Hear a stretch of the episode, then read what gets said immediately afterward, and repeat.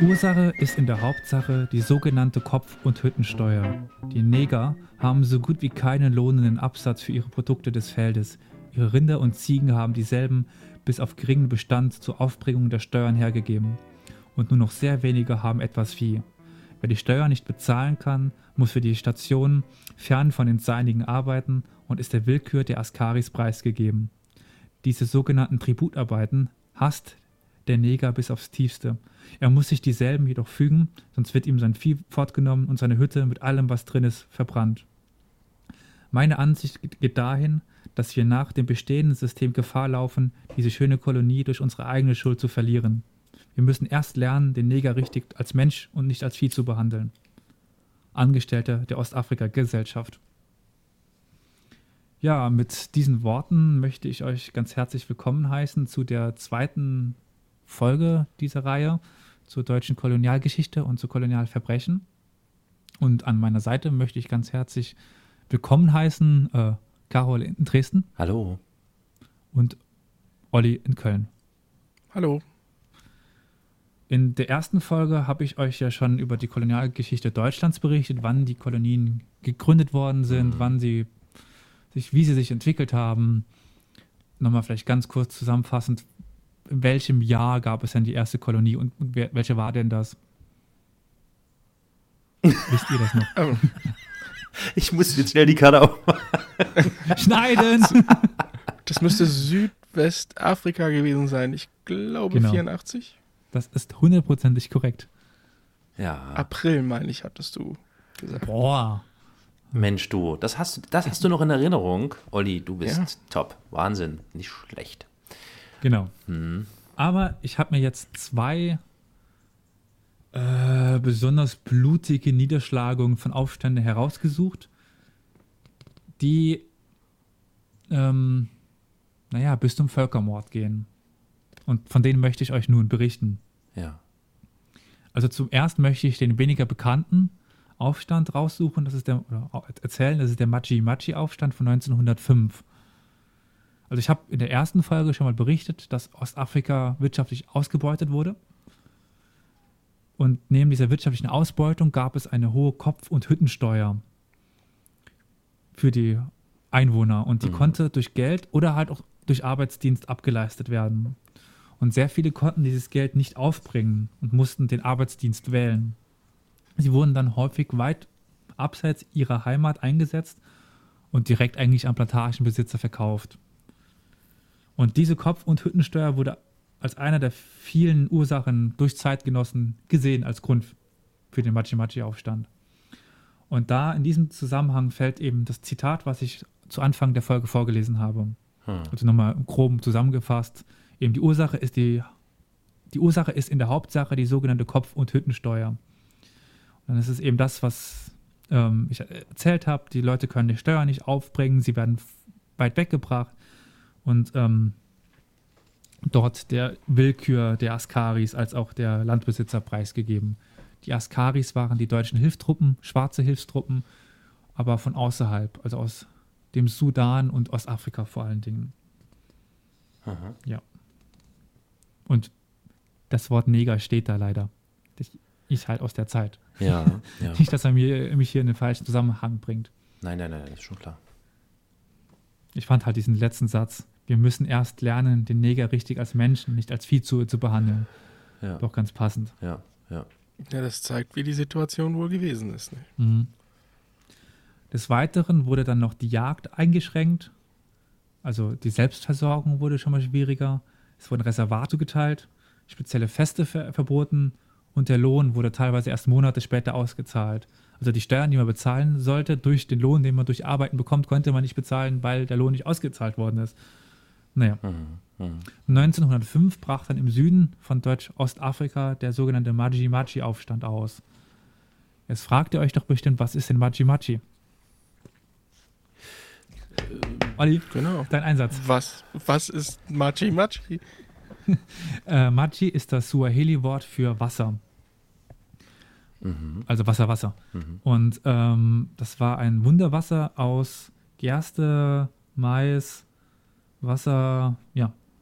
Das Bier wurde in Afrika erfunden. ja. Ach nee, fehlt noch Hopfen und, und Malz. Ja. Auf jeden Fall hat, haben das die Medizinmänner den Menschen gegeben, die das dann unter speziellen Ritualen auftragen sollte. Und dann sollte das eine Unverwundbarkeit geben, Reichtum, Glück, Schutz vor Kugeln. Ja. Hm. Jedoch war es mit einer Handvoll oder vielen Verboten mit einhergehen, zum Beispiel sich umzudrehen. Also das sollte verhindern, dass die Leute weglaufen. Und wenn sie eben weggelaufen sind und überlebt haben, dann war das ja, weil sie sich umgedreht haben, sind sie halt, haben sie verloren. Äh, man durfte keinen äh, kein Geschlechtsverkehr haben vor dem Kampf. Ähm, man durfte bestimmte Sachen nicht essen. Und es gab also immer die Möglichkeit des Medizinmannes zu, zu sagen, ja, der Schutz hat nicht funktioniert, weil. Mhm. Problematisch wurde es für den Aufstand jedoch dadurch, dass es rivalisierende Stämme gab, arabische Händler und alte Konflikte, die, eine, ein, die einen einheitlichen Aufstand verhindert haben. Mhm. Und dementsprechend gab es nie eine gemeinsame Bewegung. Es waren viele einzelne ja, Riesengebiete. Hm.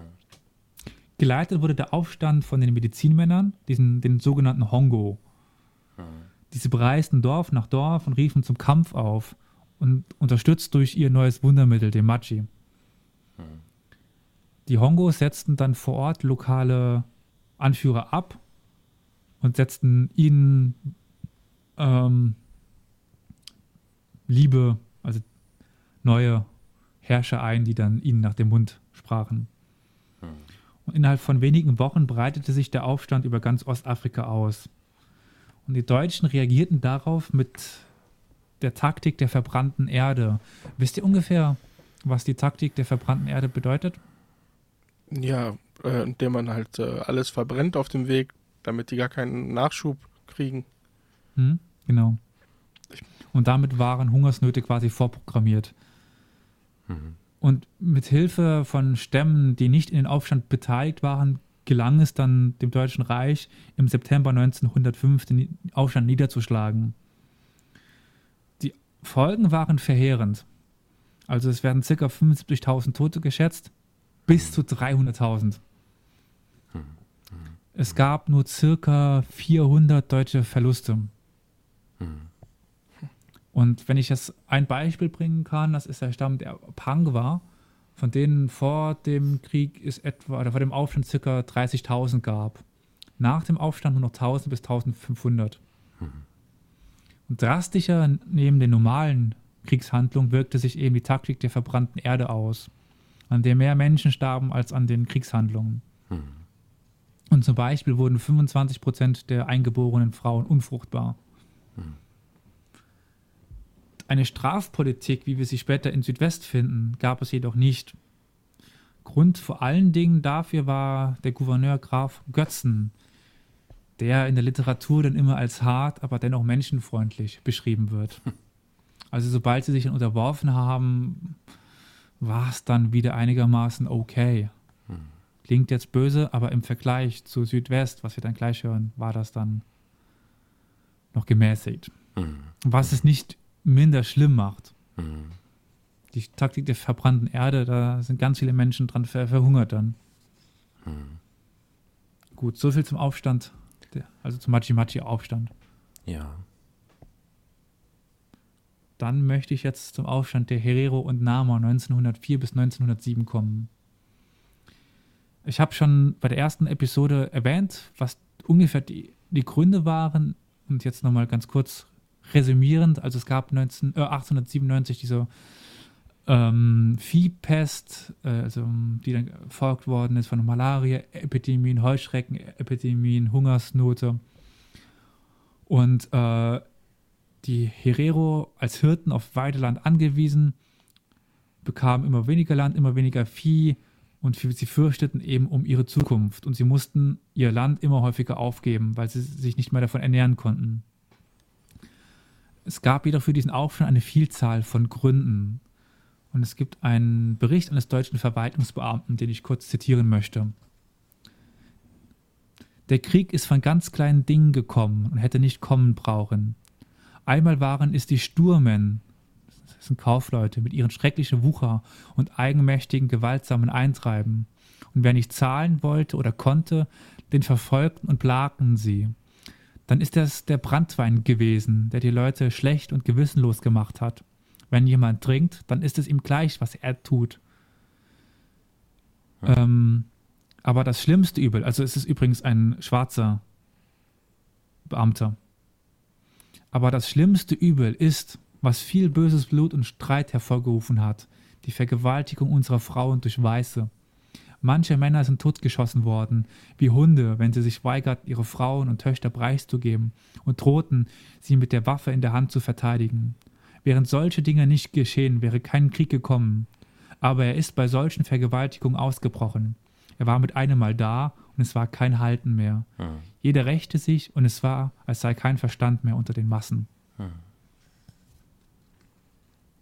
Wie ich finde, ein, ein ganz gutes Zitat, um das ein bisschen zu erklären. Also es hat niemand mit diesem Aufstand gerechnet. Deutsch-Südwestafrika war eigentlich ruhig. Mhm. Die, die Herero, insbesondere der Oberleutnant, der Oberherr Samuel Mahahero, war eigentlich gut befreundet mit Leutwein und äh, gibt einen sehr interessanten auch Briefaustausch mit Hendrik Wittboy, der zwar ein bisschen Widerstand geleistet hat, aber dieser Aufstand lag nicht in der Luft. Mhm. Und völlig überraschend standen die Deutschen im Januar 1904, 1904 vor dem Aufstand der Herero. Mhm. In den Monaten zuvor hatten sich die Namen im Süden ja, erhoben, aber das Militär war da schnell da und hat den Aufstand relativ, ja, bevor er wirklich schlimm worden konnte, be beendigt. Ja. Jedoch waren die Truppen nun im Süden des Landes. Und was ich schon mal erwähnt hatte in der ersten Episode, Deutsch-Südwestafrika, das heutige Namibia, ist riesig. Mhm. Es ist größer als das heutige Deutschland. Bis die Truppen dann im Norden bei den Herero waren, das hat gedauert. Und dadurch waren zu Beginn die deutschen Siedler im Norden ungeschützt. Und es gab mehrere Morde an deutschen Siedlern, die später nochmal wichtig werden sollten. Mhm. Im Mai 1904 wurde dann Lothar von Trotha, den Namen sollte man sich merken, der militärische Oberbefehl gegeben. Mhm der Gouverneur Leutwein, bisher Freund mit den Herero und äh, naja, begrenzend in die Gewalt aus, in die Gewalthandlungen, äh, wurde abgesetzt. Hm. Und am Waterberg stellten sich die, Her die Herero dann zum Kampf. Der, der Waterberg nördlich von äh, Windhoek ist, naja, ein Plateau, ein, ne? So würde ich ja, nennen, fast. Genau, so ein Plateaugebirge, ist Pla Plateauberg, ja. äh, Bartherberg, also der Wasserberg. Höchste Stelle 1800 Meter, also ja. Äh, ja.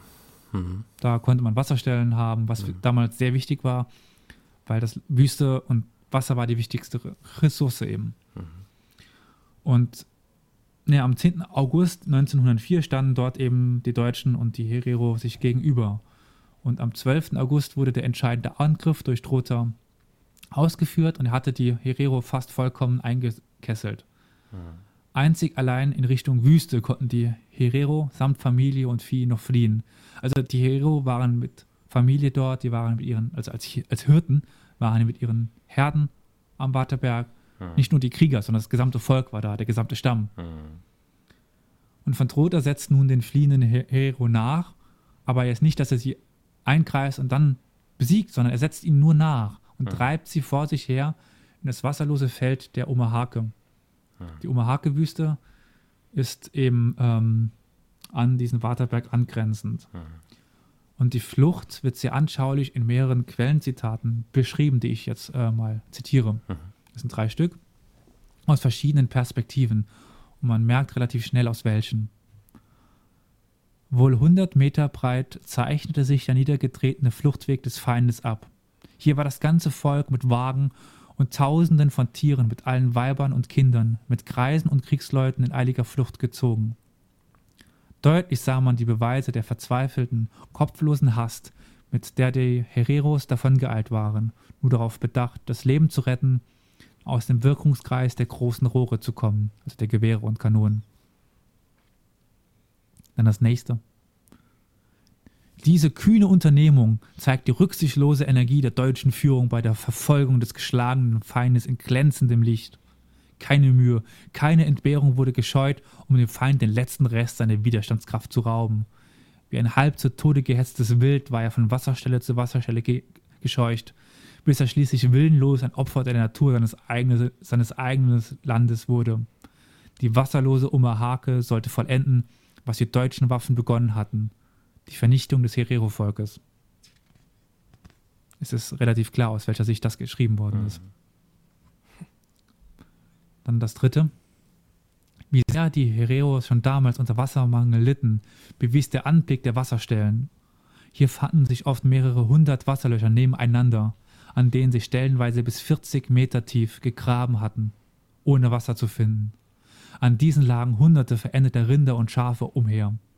Kranke und hilflose Männer, Weiber und Kinder, die vor Erschöpfung zusammengebrochen waren, lagen vor Durst schmachtend in Massen eingekauert seit, seitwärts im Busch, willenlos und halb blöde ihr Schicksal erwartend. Hm. Ja, das waren dann die drei Zitate. Ich denke ganz eindrücklich, was die Situation der Hereros in der Omahake angeht. Hm. Können wir hier kurz mal über die Verhältnisse, die, ähm, also die, äh, die Kampfbeteiligten, wie viele auf welcher Seite in etwa waren, nochmal kurz, können wir das nochmal wiedergeben, bitte? Das lässt sich relativ schwer auf, also schwer erzählen, weil man nicht genau weiß, wie viele die Herero waren. Hm. Auf deutscher Seite äh, 15.000. 15.000. 15.000. Ja, insgesamt in der Niederschlagung beteiligt. Ich weiß nicht, wie viel jetzt am, hm. am Waterberg standen. Hm. Weil wenn man sich die Bilder so anschaut, das ist ähm, ja, also die deutsche Seite sieht nicht ähm, wenig bestückt aus, muss ich sagen. Also 14.000 kämpfen insgesamt im Konflikt. Hm, hm. Ist die Frage, wie viel es da am, am Waterberg standen. Ja, Wahrscheinlich ja, ja. 8.000. Mhm, mhm. Ja, also wenn jemand das äh, mit harten Bildern umgehen kann, lohnt es sich in dem Sinne schon, um die Situation nochmal besser vor Augen zu bekommen, indem man sich die Bilder mal anschaut. Es gibt nicht so besonders viele, mhm. aber es lohnt sich schon. Es gibt doch sehr eindrückliche Bilder des Ganzen. Haben wir schon davon gesprochen, wie viele Opfer äh, diesem äh, grausamen dieser grausamen Kriegshandlung äh, der Deutschen zum Opfer gefallen sind? Nein, aber das ist noch fest geplant. Okay. Das würde ich dann an den Anschluss naja, setzen. Naja, es ist ja noch lange nicht zu Ende, ja. Genau, mhm. weil ja. es kommen noch einige. Ja, ja, ja. Also ich meine jetzt Die, konkret, was den Herero-Aufstand angeht. Genau, ja. Da sind wir jetzt äh, im Jahre 1904. Vier. Ja, okay. Genau. Ähm, also das habe ich schon mal erwähnt, dass sie zu Beginn, als die deutschen Truppen noch im Süden waren, Siedler getötet hatten. Hm. Und äh, nun waren sich die Herero wohl der Situation bewusst, dass sie eigentlich keine Gnade von deutscher Seite erwarten konnten. Hm. Ähm, deshalb begaben sie sich wahrscheinlich nicht in Gefangenschaft freiwillig, weil sie eigentlich damit davon ausgehen konnten, getötet zu, zu werden. Hm. Und am 2. Oktober 1904 gab dann auch von Drotha, der Oberbefehlshaber, einen Befehl an die Truppen heraus, der mhm. als Vernichtungsbefehl bekannt wurde. Mhm. Und aus dem möchte ich auch kurz zitieren. Ich, der große General der deutschen Soldaten, sende diesen Brief an das Volk der Herero. Die Hereros sind nicht mehr deutsche Untertanen. Sie haben gemordet und gestohlen, haben verwundeten Soldaten Ohren und Nasen und andere Körperteile abgeschnitten und wollen jetzt aus Feigheit nicht mehr kämpfen.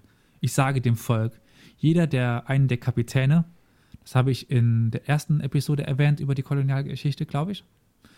Die Kapitäne war die Bezeichnung für die Häuptlinge in Namibia, also in Südwest. Hm, wird geschrieben äh, Kaptein, ne? Also Kaufmann Anton, ja. Paula, Theodor, Emil, Ida, Nordpol, Captain, Kaptein, Kaptein, ja. Mhm. Genau. Jeder, der einen der Kapitäne an meiner Station als Gefangene abliefert, erhält 100 Mark, 1000 Mark. Wer Samuel Mahahero, das ist der Oberhäuptling der, Her der Herero, erhält, also bringt, erhält 5000 Mark. Das Volk der Herero muss jedoch das Land verlassen. Wenn das Volk dies nicht tut, so werde ich es mit dem Krotrohr, also einem großen Rohr mit den Gewehren, dazu zwingen. Innerhalb der deutschen Grenzen wird jeder Herero mit oder ohne Gewehr, mit oder ohne Vieh erschossen. Ich nehme keine Weiber und Kinder mehr auf, treibe sie zu ihrem Volk zurück oder lasse auf sie schießen. Dies sind meine Worte an das Volk der Herero, der große General des mächtigen Kaisers. Das sagte von Trotha. Genau. Mhm. Am selben Tag gab es noch eine Ergänzung. Dieser Erlass ist bei dem Appell der Truppen mitzuteilen. Mit dem Hinzufügen, dass auch der Truppe, die einen der Kapitäne fängt, die entsprechende Belohnung zuteil wird. Und das Schießen auf Weiber und Kinder so zu verstehen ist, dass über sie hinweggeschossen wird und sie zum Laufen zu zwingen. Ich nehme mit Bestimmtheit an, dass dieser Erlass dazu führen wird, keine männlichen Gefangenen mehr zu machen. Ich sag mal, wo schießen. Aber nicht zu Grausamkeit gegen Weiber und Kinder ausartet. Diese werden schon fortlaufen, wenn zweimal über sie hinweggeschossen wird. Die Truppe wird sich des guten Rufes des deutschen Soldaten bewusst bleiben. Der Kommandeur, gezeichnet von Trotha, Generalleutnant. Das ist ja echt der Wahnsinn. Ich meine, er wusste ja, dass er sie dann trotzdem in den Tod schickt. Also wenn sie ihn auch nur drüber hinwegschießen. Mhm. Oder? Ja. Ich mein, Klar. Wow. Und dass er es wusste, ist eben bis Mitte 1905 ließ von, von Trotha die Oma Hake abriegeln.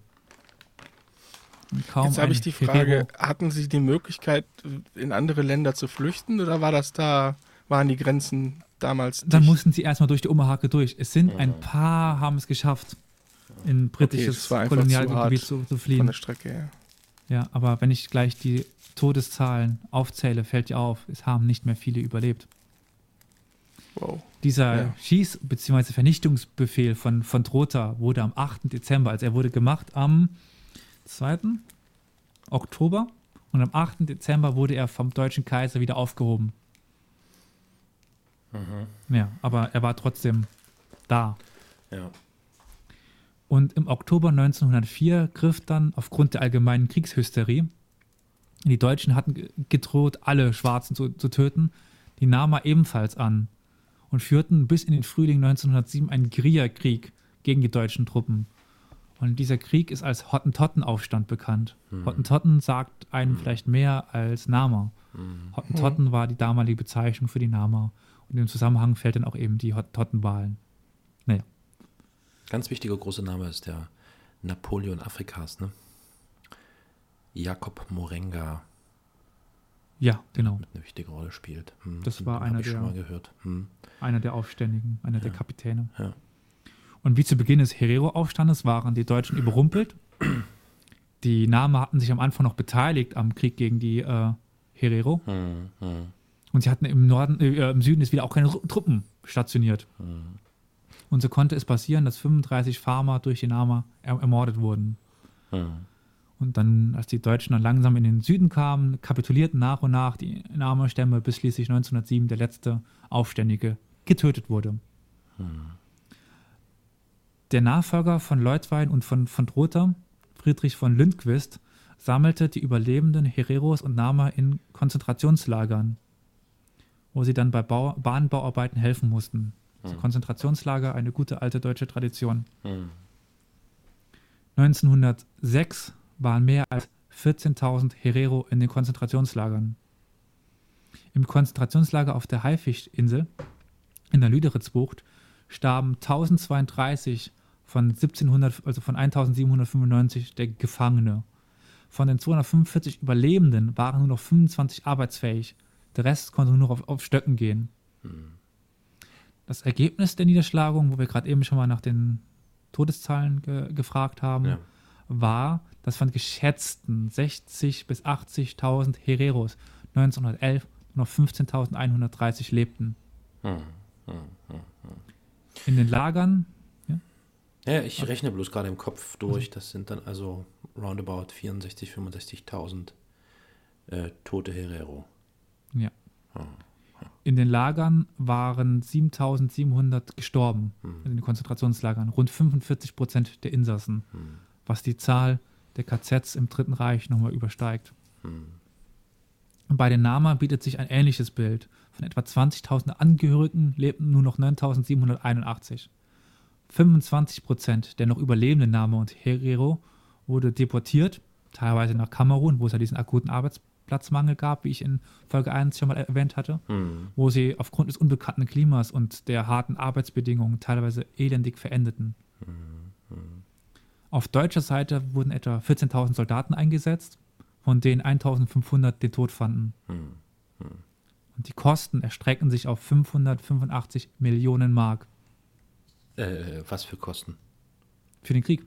Die, die deutschen Kosten für, diesen, für die Niederschlagung des Aufstandes. Mhm, mh, mh. Also, jetzt werde ich wertend und weil es lange Zeit in der deutschen Politik, in der deutschen Öffentlichkeit eine Frage war. Also meiner Meinung nach war das Massaker an den, Her an den Herero in der Omahake-Wüste ein Völkermord. Und ähm, wenn man jetzt im Zusammenhang mit den Konzentrationslagern und den Konzentrationslagern im Dritten Reich, könnte man eine Kontinuitätslinie ziehen. Also das halte ich zwar wiederum für schwierig, mhm. aber man könnte das Dritte Reich in Abfolge zum Deutschen Kaiserreich zu Völkermord in, an den Herero stellen. Aber es ist bei weitem nicht so organisiert, wie es dann später im Dritten Reich passiert. Und die bedingen sich auf mhm. keiner Weise gegenseitig. Mhm. Ähm, na gut, die Idee war aber geboren. Ja. Nee, die Idee war nicht so. geboren. Ähm die Idee war schon älter. Also auch die ähm, ja, Briten ja, haben zum Beispiel in den Burenkriegen schon erste Konzentrationslager mhm. aufgebaut. Mhm. Also die Idee einer Konzentrationslager ist, ist älter. Aber das sei jetzt jedem persönlich überlassen. Es ist eine sehr diskutable Frage, Absolut. inwiefern man ja. äh, dann da Bedingungen zueinander sieht. Es fällt halt nur auf, dass es eine doppelte Entwicklung die, gibt, also, aber. Ja, ich glaube, ja, also man müsste wahrscheinlich dann die Frage stellen nach der Definition von Völkermord. Ähm, oder eigentlich nicht mal das, weil Völkermord bedeutet, ein Volk, äh, ein Volk, ein Volk wird ähm, vernichtet, ja, gezielt vernichtet. Die Frage ist, warum wird ein Volk gezielt vernichtet? Und ich mhm. sage jetzt mal so aus meiner laienhaften Sicht von aus, außen, wenn ich das jetzt so höre und lese und man sich damit beschäftigt, zum Beispiel jetzt mit diesem Herero-Aufstand, dann handelt es sich ja hier um einen Krieg, der ausgebrochen ist zwischen den, der deutschen Kolonialmacht und dem Herero-Volk, der ähm, entstanden ist, weil das Herero-Volk den Aufstand ähm, ähm, quasi probiert hat. Erst dadurch ist dieser Krieg ähm, äh, ähm, ähm, entstanden und erst mhm. dadurch kam es dann in der Konsequenz zu diesem grauenvollen, brutalen Massakern und Morden und Kriegsverbrechen der Deutschen. Ähm, ich weiß nicht, also die Frage wäre eben, ist dann ein Völker, wäre es dann ein Völkermord gewesen, wenn es keinen Herero-Aufstand gegeben hätte, dann hätte es das, weißt du, wie ich das meine? Ich weiß genau, was du meinst. Da wollte ich auch noch gerade sagen, ähm, zum Beispiel waren auch die Beteiligten halt in deutlich weniger Zahl. Es gab nicht viele Verantwortliche dafür. Es waren kein massenhafte Unternehmen des, des deutschen Staates. Der hat da kaum was von mitbekommen. Na gut, wobei man, ja, wobei man dazu sagen muss, etwas später hat Kaiser Wilhelm II. eine sogenannte Kolonialgedenkmünze gestiftet für Personen, die an militärischen Unternehmungen in den deutschen Kolonien teilgenommen haben. Die sind wirklich aus, äh, äh, ausgezeichnet worden für derartige Kriegsteilhabe an, an, an, an, an diesen ne, äh, Aufständen in Afrika. Trotha ist abgesetzt worden. Das kann sein, aber schon allein die Tatsache. Ich will es hier nicht revidieren nee, oder irgendwas. Nee, nee, ich, ich wollte eben nur die Kontinuitätslinie ich, absprechen. Vollkommen, ist, nee, ist mir vollkommen klar. Also ja. ich wollte nur sagen, so ganz ähm, äh, wir sind ja sowieso derselben Meinung. Also so ich glaube, das, das war jedem bewusst, was da passiert. Also das ist vollkommen klar, ne? Also ja, auf ja. deutscher Seite. Und wenn man sich noch überlegt, dass es da noch so eine Denkmünze, äh, Denkmünze gegeben hat, die einem ans Revers geheftet wurde, weil man irgendwie bei irgendeinem Aufstand irgendwelche Neger dahin geschlachtet hat, das ist schon krass. Also hundertprozentig. Ja. Definitiv. Weil, äh, Elias hat ja eben auch so schön vorgelesen, wie, ja, wie, wie waren die Worte glänzendes äh, Ja. Ne? Also diese Propaganda, ja, ja, die wahrscheinlich nach Deutschland so gedrungen ist. Ne? Wir mussten da, da regelrecht aufräumen. Wir waren dazu gezwungen. Das war das nicht mal, das war ein Eintrag im Militärbuch. Ja, Mehr war das nicht. Ach so, das war noch nicht mal. Okay. Nö, das war keine Propaganda. Es okay. war in Deutschland gar nicht so besonders. Mir kam jetzt gleich so ein Vergleich in den Kopf. Ähm, wie Vietnam, der Vietnamkrieg zum Beispiel durch die ganzen mhm. amerikanischen Präsidenten immer ähm, schön geredet wurde im, im eigenen ja. Lande und dabei sind die da gnadenlos untergegangen, die armen Schweine. Ähm, das ist wahrscheinlich, also nee, nicht wahrscheinlich, sondern das ist natürlich kein Vergleich, weil ähm, wir sprechen hier von, von ganz anderen Verhältnissen. Also hm. die Deutschen. Ja, natürlich, aber ja. es geht um dieses Propaganda, ja, ja. diese, ja, wie es dargestellt wird. Aber du sagst jetzt, in Deutschland ist da nicht so richtig rübergeschwappt, was? Schon, schon. Also es wurde diskutiert im Parlament und man hat es wahrgenommen. Es wurde auch darüber berichtet, aber es ist jetzt nicht so in die breite Öffentlichkeit getreten worden, so unbedingt. Mhm. Und es gab auch, auch kritische Stimmen, die dann äh, auch ge gehört worden sind. Mhm. Aber es war jetzt nicht halt in dem Umfang wie, dem, wie im Dritten Reich. Ich wollte einfach nur ja, ja, ja. wegen der Kontinuitätslinie. Ja, ja, es ging jetzt um, um die Verknüpfung. Es war halt nicht der ja. Kaiser, der das angeordnet hat ja, und dann jeder umgesetzt hat, oder die, der Staat umgesetzt hat. Das war eigentlich ausgehend von, von Trotha, der auch dafür auch abgesetzt worden ist. Hatte man die Scheiße halt an der Backe, dann gut, die paar Neger da unten, um die kümmert sich ich.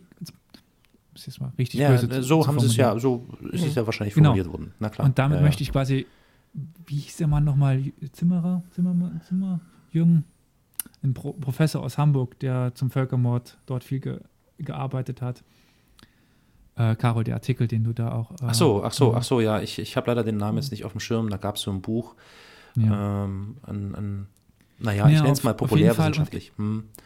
Ja, und der stellt halt da sehr viel in Verbindung. Ja. Dass man das Dritte Reich nur verstehen könnte, wenn man das hm. Kaiserreich und die Kolonialverbrechen ja, dazu nimmt. Er, er stellt quasi schon so eine Verbindung her und sagt, ja.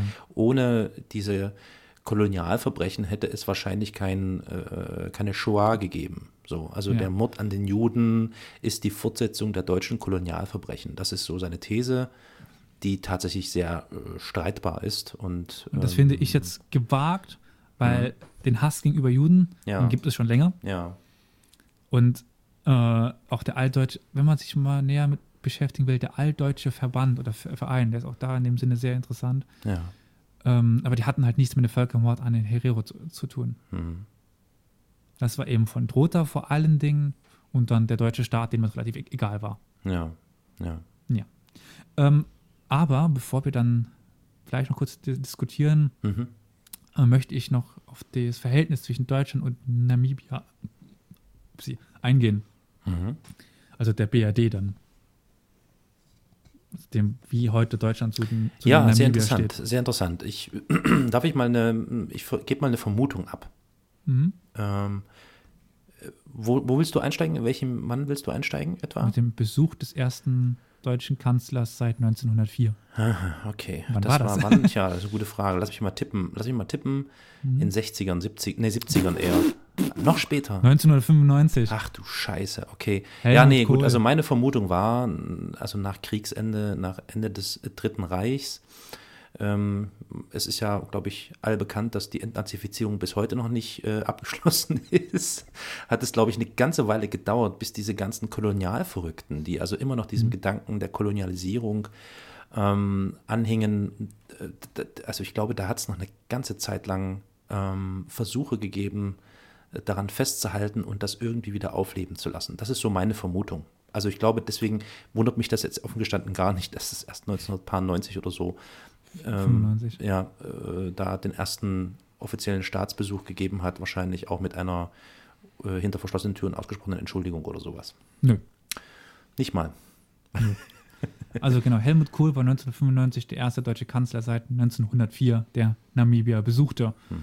Und er vermied da, dabei ein Zusammentreffen mit den Herero. Hm, hm, hm, hm. Die deutsche Re Regierung bedauerte zwar das Geschehene, wies aber jedwede Verantwortung an den Geschehnissen zurück. Ja, mhm, mhm, ja. So, 2004. Mhm. Dann sind wir schon fast heute. Nahm die damalige Bundesentwicklungsministerin Heidemarie Wiczorek-Zeul, mhm. ich habe die damals FDP. nie wahrgenommen. FDP war die, glaube ich. Ne? An einer Gedenkfeier zum 100. Jahrestag am Waterberg teil. Mhm. Mhm. Dabei bekannte sie, bekannte sie sich zur deutschen Verantwortung am und für den Völkermord an den Herero und Nama. Hm, hm, Dann zitiere ich kurz aus ihrer Rede. Die damaligen Gräueltaten waren das, was heute als Völkermord bezeichnet würde. Wir Deutschen bekennen uns zu unserer historisch-politisch, moralisch-ethischen Verantwortung und zur Schuld, die Deutsche damals auf sich geladen haben. Ich bitte Sie im Sinne des gemeinsamen Vaters unseres um Vergebung unserer Schuld. Hm. Ja. So. Jedoch hm. schloss sie Entschädigungszahlungen genau. aus. Sie verwies, jetzt wird es interessant, sie verwies irre. auf die vorhandene Entwicklungshilfe an Namibia. Unglaublich, unglaublich. Die Entwicklungshilfe ist halt nur problematisch, weil dann wieder das typisch afrikanische Bild kommt. In Afrika herrscht meistens ein Stamm. Hm. Und aufgrund der Grenzziehung sind das ja die Länder meistens mehr Stämme. Hm. Die, also die hm. Länder hm. umschließen mehr Stämme. Und in, in Namibia ist der Stamm der Obambo an der Macht. Hm. Und das gesamte Entwicklungsgeld oder fast das gesamte Entwicklungsgeld geht an die Obambo und nicht an die Herero.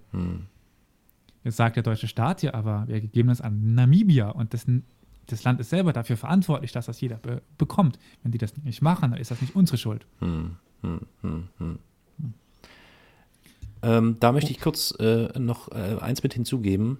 Ja. Ähm, es gab äh, im, im Januar 2017 haben ähm, Uiuiui, na, äh, ja? Kannst du mit 2017 vielleicht noch warten? Achso, Entschuldigung. Ah, sorry. Also, ja, wenn das, bist, ich okay. gehe noch ein bisschen weiter. Ah, okay. Schneid, kannst du ja rausschneiden. Schneid's raus, schneid's raus, schneid's raus. Wenn ich dran, dran denke. ähm, Genau, und ebenfalls 2004 trafen sich Angehörige von Herero und der Familie von Drote. Und die oh Familie Gott. von, von Drote hat eben um Vergebung gebeten mhm. und sie auch bekommen. Mhm. 2015, sind wir wirklich bald mhm. in, in, der Heutzeit, in, der, in der heutigen Zeit, mhm. bezeichnete der, der, Präsident, der Präsident des Deutschen Bundestages, Norbert Lammert, die Kolonialverbrechen in Namibia als Völkermord wie auch der, der Völkermord an den Armeniern im Osmanischen Reich 1915. Mhm. Das war sehr wichtig für das Verhältnis zur Türkei. Mhm. Denn wenn man den Völkermord an den Armeniern anerkennt, dann muss man eigentlich auch den Völkermord an den Herero anerkennen. Mhm. Und mit Lammert erklärte auch das Auswärtige Amt die Niederschlagung des Völkermord, äh, des Aufstandes zum Völkermord. Mhm. Steht weiter, dann stand 2015 jedoch weiter eine offizielle Entschuldigung aus und daneben die Rückgabe aller menschlichen Überreste, die, na, die nach dem Völkermord nach Deutschland gekommen waren. Mhm. Also sehr viele Universitätskliniken, Charité und so, so weiter haben Skelette, Leichen, so Obduktionen, wie immer mitgebracht. Mhm. Und die Überreste liegen teilweise immer noch, teilweise sind sie in den letzten Jahren zurückgegeben worden und liegen in den Unikliniken. Mhm. Im Juli 2016 erkannte auch die Bundesregierung in einem offiziellen Dokument die Massaker als Völkermord an. Also mehr als 100 Jahre nach dem Völkermord wird es nun anerkannt als Völkermord. Hm. Hm. Gleichzeitig lehnte sie jedoch jedwege Verantwortung, finanzielle Verantwortung ab. Es gäbe nur eine historisch-politische Verantwortung. Hm. Und seit 2017, ich weiß nicht, ob du darauf hinaus willst, klagen Vertreter der Herero und hm. Nama in New York gegen die BRD für Entschädigungszahlungen. Ja, richtig, genau. Das wolltest du? Das wollte ich sagen, ja, ja. Genau. Und das ist noch offen. Und naja, es ist die Frage, inwiefern, also die ist nicht der erste Versuch, den die Hereros und. Es ist aber der erste versuchen. Versuch, dass es durch ein Gericht tatsächlich angenommen wurde. Genau, das bis jetzt haben die meisten gesagt, nö, ist nicht unsere Aufgabe als Gericht. Und wenn wir jetzt nochmal den Machi-Machi-Aufstand von Anfang der, der Folge in Erinnerung rufen, Tansania lehnt zu Anfang dieses Jahres als beim Besuch von Heiko Maas äh, Reparationszahlungen ab. Hm, hm, hm. Ja, so viel dann von meiner Seite erstmal zu den Kolonialverbrechen am Beispiel jetzt des Machi-Machi-Aufstandes und des Völkermordes an den Herero und hm. Nama. Also ich muss ja jetzt sagen, ich äh, war in dem Thema nicht drin hm. und das jetzt auch so, ich muss auch gestehen, jetzt in den Medien ist es gar nicht so rübergekommen, gerade in den letzten Jahren, was ihr eben noch gesagt habt, dass es mhm. ja im Prinzip jetzt äh, anerkannt wurde, mhm. ist, finde ich, gar nicht so rübergekommen. Also, dass da, also ich weiß nicht, wie es euch da, ihr, ihr kanntet euch da wahrscheinlich eher schon aus, aber ich hm, wusste nee. davon, dass jetzt nicht so. Und ich muss echt sagen, das ist, finde ich, doch sehr heftig. Ja, ähm, wie es dann abgelaufen ist. Auf jeden Fall. So. Ja, nee, ich glaube auch. Also, ähm, es ist, ähm, ja, es ist, kaum thematisiert. Ich glaube, ich glaube in der Wissenschaft äh, sieht es da ein bisschen anders aus. Da ist die Forschung schon ein Stückchen weiter. Mhm. Aber ansonsten ist es kaum ein Thema, das ist richtig. Also ich meine, man muss dazu sagen, dass natürlich jetzt die, die, Letz-, die letzten schlimmen Kriege, also den Zweiten Weltkrieg und die äh, ähm, äh, schlimmen Kriegsverbrechen, die äh, die Deutschen verursacht haben, die hängen natürlich über allem und überdecken das vermutlich auch. Ne? Und ähm, wenn wir jetzt gerade ja, davon sprichst, ist es halt was, das war ja, wer die erste Folge ge gehört hat, war das Ganze eigentlich im Rahmen eines Live-Vortrages, den ich gehalten habe, der leider tonqualitativ äh, relativ miserabel war. Hm. Und dann kam das Argument auf in der Diskussion, ja. wenn Deutschland jetzt anfängt, Namibia und den Hereros und den hm. Lamas hm. Entschädigungszahlungen zu bezahlen, hm. ja, dann kommt jeder um die Ecke. Äh, ja. Das ist. Ja. Und dann kommt Polen nochmal, dann kommt Griechenland nochmal, dann kommt der Balkan, dann kommt äh, Frankreich, dann kommt Italien. Ich meine, Deutschland hat es geschafft, in der Geschichte relativ viel kaputt zu machen. Mhm. Und dann ist die, die Frage, ja. wie weit geht man zurück? Ist Aber ich finde es auch. Deutsch Entschuldigung. Ja. Nein, nein. Also ich finde es dann noch unf ja, eigentlich unfassbar, dass es überhaupt so lange gedauert hat, ja. überhaupt sich mal zu en entschuldigen im Prinzip. Ja. Also, boah, das ist schon. Ich meine, dass das ein Völkermord war, war schon kurz nach dem Zweiten Weltkrieg klar. Mhm. Also die ältesten Bücher, die ich gefunden habe, die von einem Völkermord sprechen, die kommen aus den 60ern. Mhm. Das war bekannt. Mhm. mhm. Man muss sich ja. vorstellen, ich meine, bis, bis in die 70er rein hat es immer wieder so äh, eher subversiv, aber hat es immer wieder Versuche gegeben, dieses Kolonialding nochmal aufzugreifen. Also so in, in kleineren Kreisen. Also das ist nie weg gewesen. Ne? Mhm. Also äh, es gab da so diesen Kolonialkriegerbund, die haben dann ähm, versucht, äh, irgendwie so Pläne auszuarbeiten, wie kriegt man das hin und also das ist halt wirklich wie mit dieser Entnazifizierungsgeschichte. Es gibt halt Unmengen von, von äh, Menschen, die einfach noch diesen schrecklichen Dingen, die da passiert sind, nachhängen, beziehungsweise gibt es vielleicht auch deren Nachfahren dann noch, die dann eben auch entsprechend geprägt sind, aber so dieses, diese Kolonialgesellschaften, das muss man sich mal vorstellen, die waren ja noch bis 1992 steuerrechtlich äh, relevant. Das muss man, also diese Vertragsgeschichten, all das, diese Schutzgebietsgeschichten, also mhm. das ist schon irre, ne? Also das, aber darüber hat natürlich auch keiner gesprochen. So, das ist halt so wie eben irgendwelche alten, irgendwelche alten NSDAP-Schergen dann als Richter noch jahrelang gearbeitet haben als Bundesdeutsche. Mhm. Das ist halt echt, ja. Äh, ich möchte noch kurz was ergänzen, was mir eingefallen ist. Also die Briten haben das dokumentiert, was die Deutschen ge gemacht haben. Zu, hm. zu, der Zeit, also die wenigen Herero, die rübergekommen sind nach Bechuanland, die haben denen das berichtet. Die Briten wussten das und es gibt die Dokumente. Hm. Also es war bekannt seit, hm. also ich meinte hm. jetzt mit den 60ern, seitdem wird es in der deutschen Forschung behandelt. Hm. Sei es hm. auch am, am, am Rande und erst in den 90ern dann wieder ein bisschen größer geworden aber es war bekannt. Es war aber ohne relativieren Frage, zu wollen, äh, ohne relativieren zu wollen, wie war das denn mit den anderen Kolonialmächten? Wie war es denn mit Großbritannien?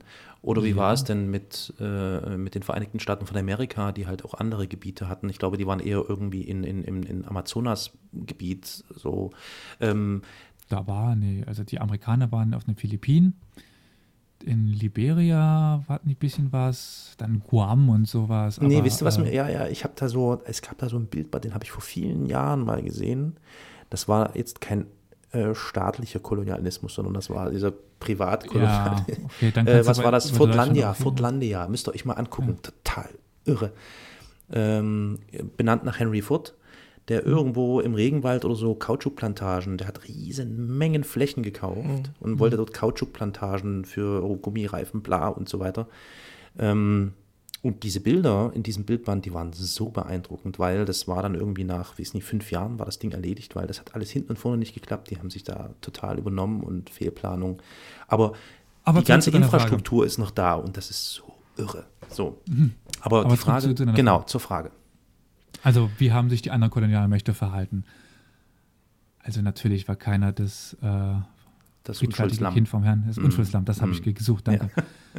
Also so Niederschlagung wie des Machi-Machi-Aufstandes, den findet man bei allen Kolonialmächten. Hm, hm, hm.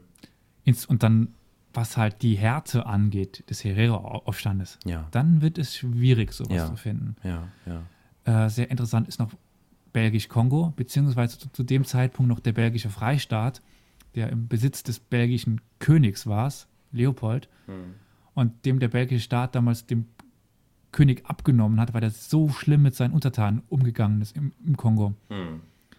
Also was da abgegangen ist, ähm, ist auch noch vergleichbar. Aber trotzdem sticht, gesagt, also ohne, ohne relativieren zu wollen. Es Ja, ist ja, wirklich auf jeden nur, Fall. Ja, Nee, nee. Ähm, aber es sticht trotzdem heraus, der Völkermord, also der Völkermord an den Herero und Nama. Der Rest nicht. Der Rest ist allgemeines imperialistisches Vorgehen. Das hat sich Gemetzel. jeder Staat Mhm. schuldig gemacht. Mhm. Deswegen, dass Tansania dann auch noch anfängt und Reparationszahlungen fordert, Hm, hm, ja, dass da der deutsche Staat sagt, nein, ist klar. Hm, Deswegen haben die wahrscheinlich gesagt, ja, wollen nichts und wollen lieber gute Beziehungen. hm, hm, hm, Ist verständlich, weil die Aussicht, dass sie was bekommen, ist gering. Und man muss ja mit dazu sagen, dass all diese Geschehnisse in, in, äh, quasi ab Mitte des 19. Jahrhunderts bis sogar weit hin in das Gebiet oder in, das, in, das, in den Zeitrahmen des Zweiten Weltkrieges, wo es ja dann nochmal Versuche gab, dass all diese Geschehnisse mitunter ja auch eine Auswirkung dessen sind, was wir heutzutage erleben. Nämlich, dass wir auf dem Rücken dieser Territorien, dieser Menschen, dieser Länder unseren Wohlstand aufgebaut haben. Ja, also diese ganzen Kolonialmächte, Großbritannien, Frankreich, Deutschland. Ja, Deutschland weniger, aber Ja, gut. Also es war der Versuch, bei Deutschland war es der Ja. Versuch, ja. Und ähm, das muss man immer wieder im, im Kopf behalten, ähm, wenn dann plötzlich Menschen hierher kommen, die sagen, wir wollen das auch, ja. hm. Das ist schon Klar. Wahnsinn. Also das ist eben genau das Interessante an Geschichte und an, an Historie, dass es eigentlich immer möglich ist, einen Faden zu finden von der Vergangenheit ins Heute und Verbindungen zu knüpfen und festzustellen, dass das alles, ähm, alles miteinander verwoben ist. Hm. Ja. Ich habe da mal eine Doku gesehen, ich weiß nicht, ob ihr die kennt, um, um die ähm, Hähnchenteile, die Hähnchenreste. Oh, ja. die, ich, die, ich war in Ghana. also die, Ja, wir überfluten die ja mit, mit unseren, Hund. ja, mit unseren in. Anführungszeichen Mhm. Abfällen Mhm. und die ja. können ja selbst keine äh, ja, Hühner züchten. Das, das lohnt sich, die rentiert sich Ja, für die, die, einfach. Hühnchen Ja, sind von dem europäischen Staat subventioniert, sprich die Bauern bekommen Mhm. Geld dafür, dass sie die machen. Es gibt nur die Überproduktion und Mhm. die schlechteren Teile werden Afrika geliefert. Mhm. Und so zu Schundpreisen, dass es sich für die nicht lohnt, eigene Hühnerfarmen zu haben. Genau.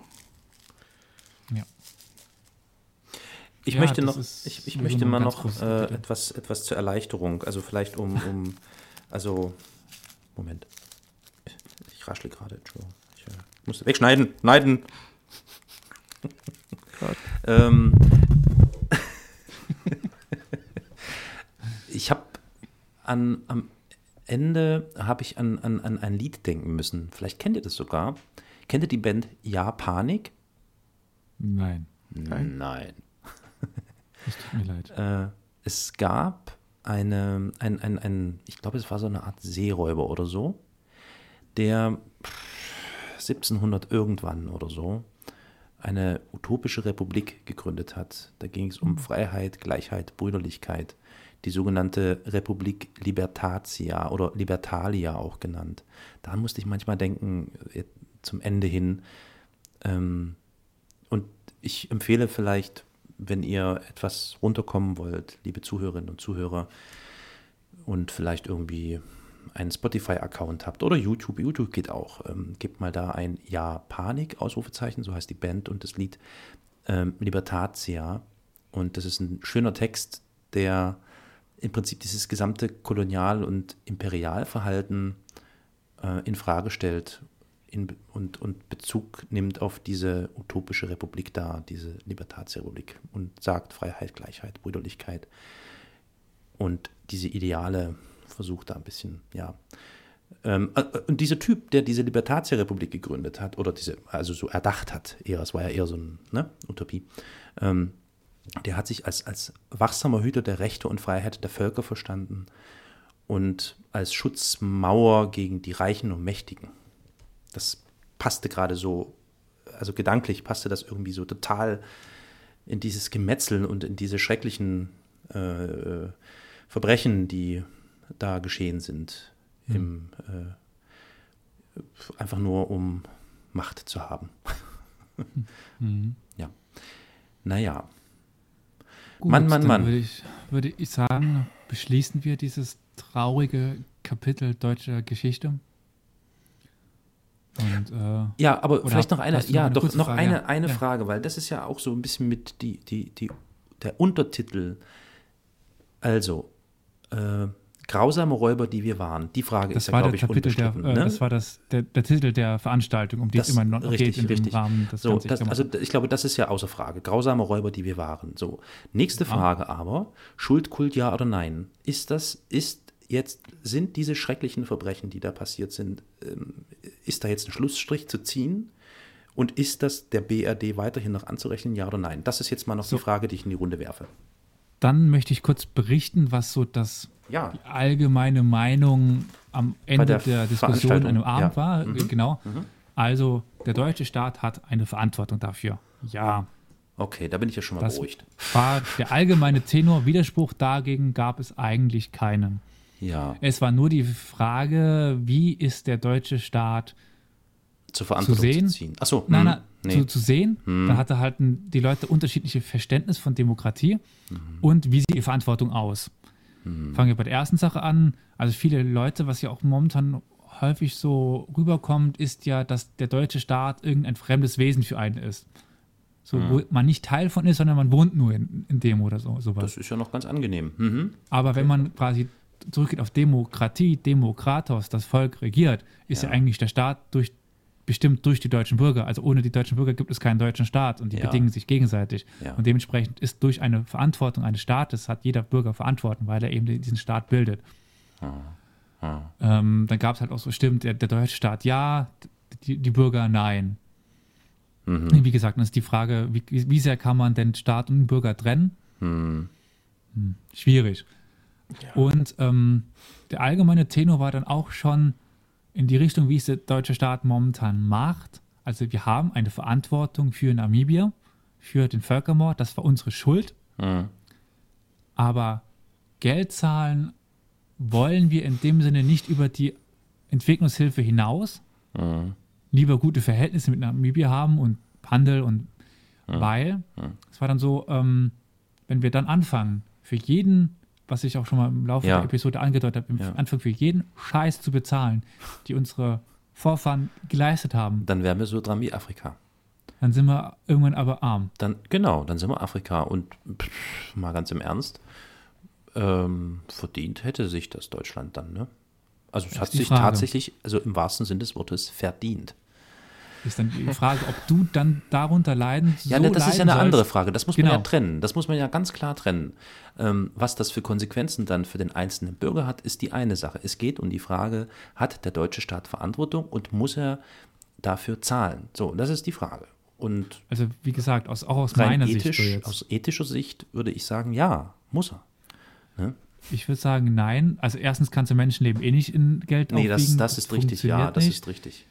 Äh, lieber unterstütze die Herero ein bisschen mit Aufbauarbeiten oder so ähnliches mit Infrastruktur. Haben sie doch schon, ne? Die haben doch schon Infrastruktur, haben sie gesagt.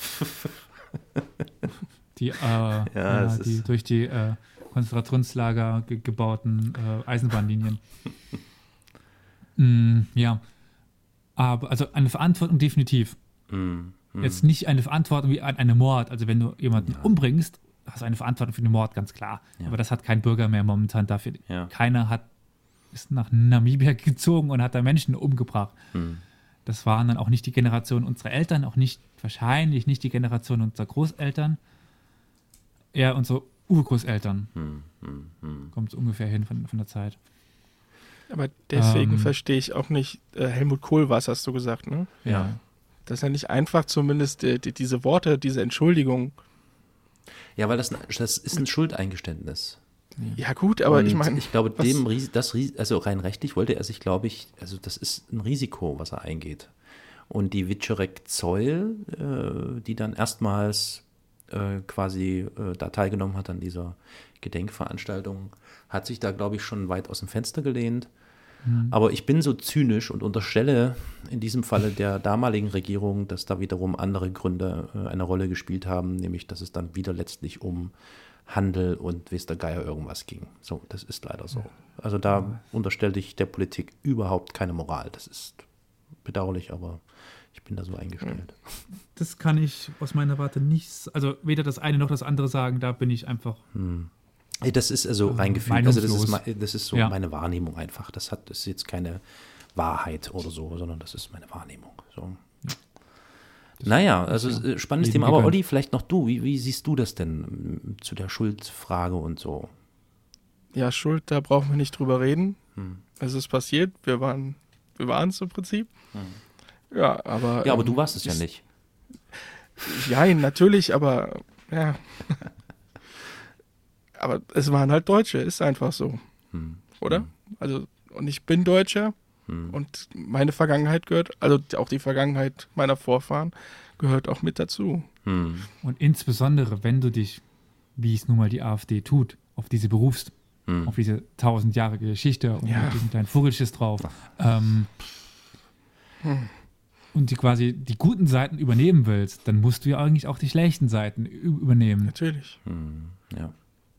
Natürlich habe ich niemanden, ich habe auch nie Gedanken in die Richtung gehabt oder sowas. Natürlich habe ich ich nichts gemacht. Ja, oh, natürlich. ja, ich hätte mich hier gerade um. Kopf und Kragen. Ja. Nein, ich, ich meine nur, natürlich habe ich nichts Aktives getan oder so, aber wie, wie gesagt, ich meine, das sind meine Vorfahren. Sie haben es getan und Ich bin ja, Ja. ganz, also der Meinung bin ich auch, wir tragen als deutscher Staat eine Verantwortung und als deutscher Bürger bin ich Teil des deutschen Staates. Ja. Auch wenn Genau. mir gerade, welch, warum auch immer, irgendwas nicht gefällt, aber du, ich wohne ja trotzdem hier und bin deutscher Bürger. Ja, ja, ja. Ja. Aber wie gesagt, wenn, bei, bei Geld wird es dann wieder schwierig, weil wie be, immer so. bemisst man Leben und ähm, Ja, ja, ja, ja. aber ich das Ja. ist eine sehr hohe philosophische Diskussion. Dann. Hm.